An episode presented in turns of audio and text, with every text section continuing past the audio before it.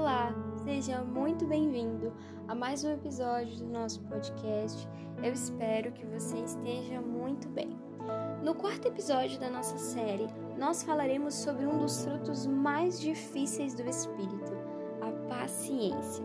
Nosso texto base está em Gálatas, no capítulo 5, o verso 22, e diz assim: Mas o fruto do Espírito é o amor, a alegria, a paz, a paciência, a amabilidade, a bondade, a fidelidade, a mansidão e o domínio próprio. A paciência, ela é um dos frutos do espírito que é mais difícil de ser colocada em prática. Mas isso se deve ao fato de que a paciência, ela é o estado em que você sabe que nada está no seu controle e que tudo está no controle do Senhor. Então, quando o salmista diz assim: Esperei com paciência no Senhor, ele está dizendo que, mesmo as coisas que ele não sabe, que ele não espera, que ele ele nem ora por aquilo. Ele sabe que as coisas vão acontecer segundo a vontade do Senhor. Então ele chegou em um ponto em que ele tem a paciência de esperar até que a vontade do Senhor seja cumprida na vida dele. E isso é o difícil para nós: esperar. Nós não conseguimos esperar uma pessoa responder no WhatsApp. Nós começamos a ligar, nós não conseguimos esperar na fila de ir ao supermercado, na fila de um banco. Nós não conseguimos esperar quando uma pessoa não resolve o nosso problema. Nós não conseguimos esperar em situações simples na nossa vida.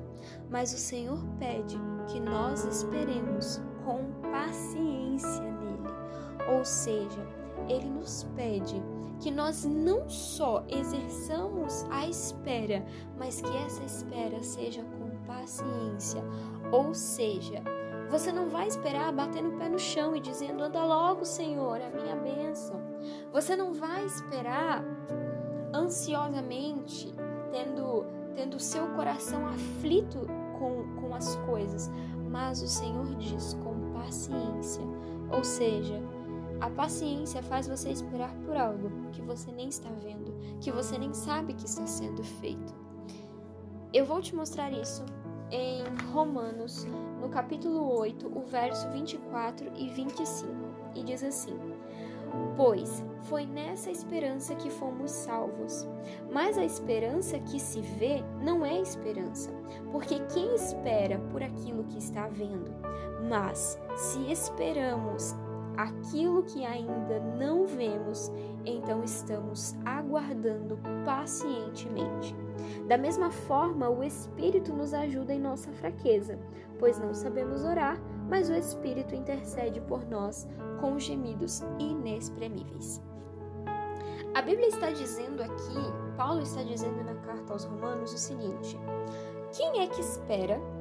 Quem é que tem esperança em algo que ele está vendo? Não tem aquele ditado: a esperança é a última que morre? Porque você não está vendo a esperança, você não está vendo uma luz no fim do túnel, você não está vendo a solução para o seu problema, você não está vendo nada daquilo que você queria para poder acreditar. No entanto, você está esperando. Isso é ter esperança. Mas nós esperamos aquilo que não vemos.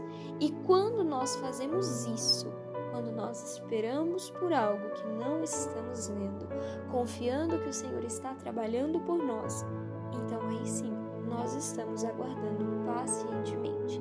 E essa é a nossa dificuldade. Crer que o Senhor está trabalhando por nós, crer que o Senhor está vendo as nossas necessidades.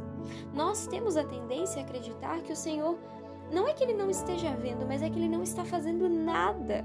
Nós achamos que o Senhor está sentado no seu trono apenas olhando para nós, e isso não acontece. O Senhor, ele está, ele está trabalhando, ele está em sua forma plena, pensando em nós, pensando, ele sabe as nossas necessidades, ele conhece as nossas necessidades. Mas quando nós esperamos com paciência nós estamos crendo que além de ver as nossas necessidades, ele está preparando o milagre para nós. Ele está preparando o caminho paciência, ela é uma virtude. A paciência é algo que nós precisamos exercer todos os dias.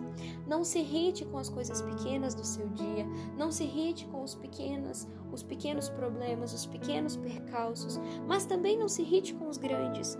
Exerça a paciência nos pequenos detalhes da sua vida e assim você pode exercer também nos, nos, nas grandes áreas. Espere com paciência no Senhor.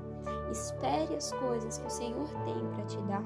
Espere o Senhor dar a resposta. Espere o Senhor dizer se sim, se não. Espere no Senhor. Amém? Deus abençoe seu dia e que você tenha mais paciência. Até nosso próximo episódio.